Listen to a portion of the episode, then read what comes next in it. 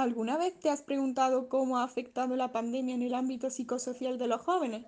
Si es así, este es tu podcast y aquí encontrarás la respuesta. ¿Sabes cuál ha sido el impacto que ha tenido la pandemia en la juventud? La pandemia del COVID, los acontecimientos estresantes, el confinamiento prolongado en el hogar, el duelo brutal, la violencia intrafamiliar, el uso excesivo de Internet y de las redes sociales han influido en la salud mental de los jóvenes debido a su vulnerabilidad. Por un lado, el cierre de emergencia genera un nuevo periodo de inseguridad, puesto que se preocupan por la salud y el trabajo de sus familiares, por la muerte, la separación repentina de los amigos y la interrupción escolar. Para algunos, el encierro se experimenta como insoportable, pudiendo causar ansias sociales, con respuestas de ansias neuronales similares al hambre o a nivel neurofuncional. Es importante tener en cuenta que el confinamiento doméstico puede ser un desencadenante de violencia intrafamiliar, como ha ocurrido en países en los que han aumentado los casos denunciados. A pesar de la escasez de datos, se puede asumir que los adolescentes, en particular las adolescentes, son una población en riesgo de padecer violencia intrafamiliar, incluida la sexual. Por otro lado, se encuentra el dolor causado por la numerosa muerte y la imposibilidad de visitar a los familiares. También han cobrado importancia las redes, puesto que permiten la socialización y comunicación a pesar del encierro, pero el tiempo invertido en ellas se correlaciona con los niveles de depresión, ansiedad, angustia psicológica y problemas de sueño. Podría además llegar a producirse la adicción a Internet, caracterizada por preocupaciones, impulsos y comportamientos excesivos o mal controlados. ¿Cuáles han sido los principales problemas psicosociales derivados de la pandemia a los jóvenes? Al escuchar las noticias sobre la pandemia, solemos centrar nuestra atención en las víctimas de este virus y en aquellos que están enfermos, pero no todo el mundo se pregunta cómo se sienten los jóvenes que aun estando sanos han visto privada su libertad para relacionarse con su entorno, tal y como llevaban haciendo antes de que estallara la pandemia. Por lo tanto, ahora que hemos centrado nuestra atención en este aspecto, ¿qué problemas han presentado los jóvenes a causa de la pandemia? Pues bien, estos han sido varios, pero siempre dependiendo de cada persona, ya que según su personalidad sufrirán unos trastornos u otros, o bien consiguen aguantar la situación sin secuela alguna. Los principales trastornos han sido la ansiedad, la depresión, la soledad y el estrés postraumático, tal y como se demuestra en un estudio basado en un cuestionario de salud general, el GHQ12. Los resultados de este estudio transversal sugieren que casi el 40,4% de los jóvenes incluidos en la muestra eran propensos a sufrir problemas psicológicos y un 14,4% de ellos presentan síntomas de trastorno de, estrés postraumático. Por lo tanto, esta fue una evidencia notable de que las enfermedades infecciosas como el COVID-19 pueden tener una inmensa influencia en la salud mental de los jóvenes.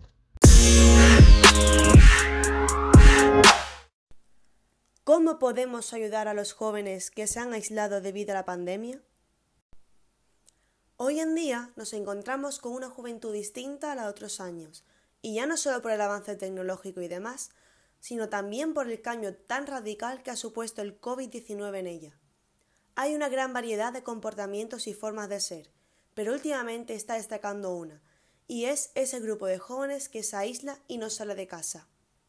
No es cuestionable, ya que cada uno elige cómo pasar su tiempo, pero puede llegar a ser un problema si se prolonga en el tiempo y desencadena trastornos mentales como depresión. Según algunos estudios realizados, observamos que los adultos jóvenes, además de atravesar un momento crítico de desarrollo interpersonal, educación y desarrollo profesional, tienen un alto riesgo de problemas de salud mental, incluida la depresión y la ansiedad durante la pandemia, por lo que en algunos casos ha aumentado ligeramente la soledad. Sobre todo, se observa el aumento de la soledad en las mujeres, aunque cabe destacar que los resultados pueden variar significativamente según el sexo, el apoyo social percibido y las preocupaciones sociales relacionadas con la pandemia. Por ejemplo, hay personas que se han aislado ya que primero tienen miedo al coronavirus, y segundo, porque quizás no han tenido el apoyo social necesario como para tener la motivación de salir de casa. Los resultados de estos estudios indican que la soledad puede ser un mecanismo importante para el aumento de los síntomas depresivos durante esta pandemia. No es un dato sorprendente, ya que los mandatos de distanciamiento físico-social de salud pública tuvieron un cambio inmediato y fundamental para la vida social de la población, contribuyendo significativamente a esta soledad. Aunque cabe destacar que el papel de la soledad no puede explicar los cambios en la ansiedad que pueden experimentar también algunos jóvenes. Por ello, nunca está de más quedarse en casa a veces, y más en los tiempos que corren. Pero cuando éste ya sobrepasa unos límites y se encadenan en depresión, tenemos que buscar ayuda cuanto antes y encontrar ese apoyo que necesitamos, ya que recuerda, nunca estás solo.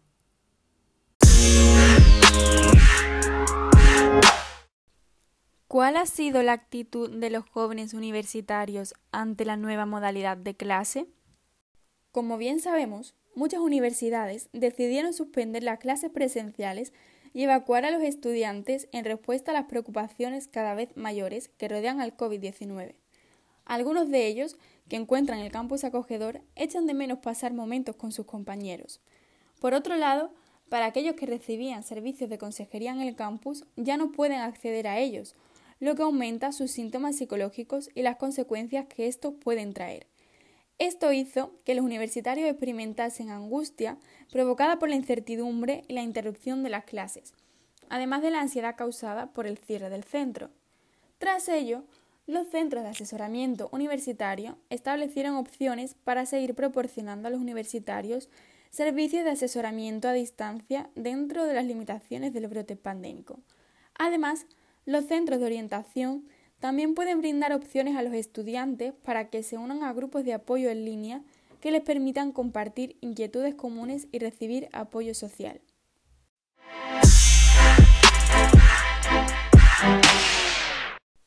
A continuación, procedemos a escuchar dos entrevistas que hemos realizado a dos jóvenes de distinta edad. En esta primera entrevista nos encontramos con un chico de 16 años que va a contar su propia experiencia. ¿Cómo pensabas que te iba a afectar la pandemia cuando comenzó y cómo te ha afectado hasta el punto en el que nos encontramos actualmente? Al principio no me tomaba muy en serio todo esto del tema COVID, pero con el paso del tiempo me he dado cuenta de que es un problema muy grave y que si no cumplimos las medidas podemos pagarlo muy caro. ¿Ha cambiado tu forma de relacionarte debido a la pandemia? Completamente, porque ya no podemos juntarnos en grupos grandes y, por ejemplo, en mi grupo de amigos tenemos que separarnos cuando salimos y, por otro lado, ya no creo tantos vínculos con gente nueva por precaución.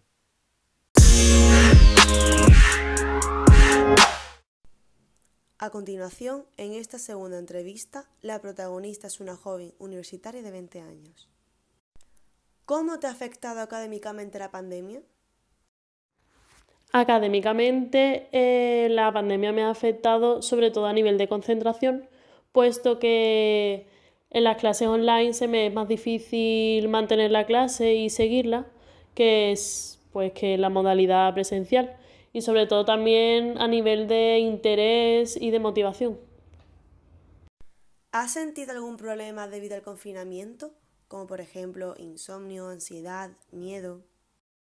Con respecto a problemas derivados de la pandemia, no he sufrido muchos, pero sí que en la última ola eh, he sentido mucho más miedo, sobre todo con, la salud de mis familiares.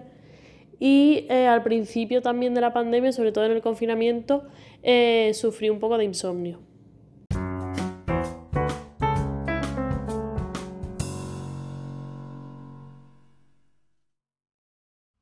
Muchas gracias por escucharnos. Nos vemos próximamente.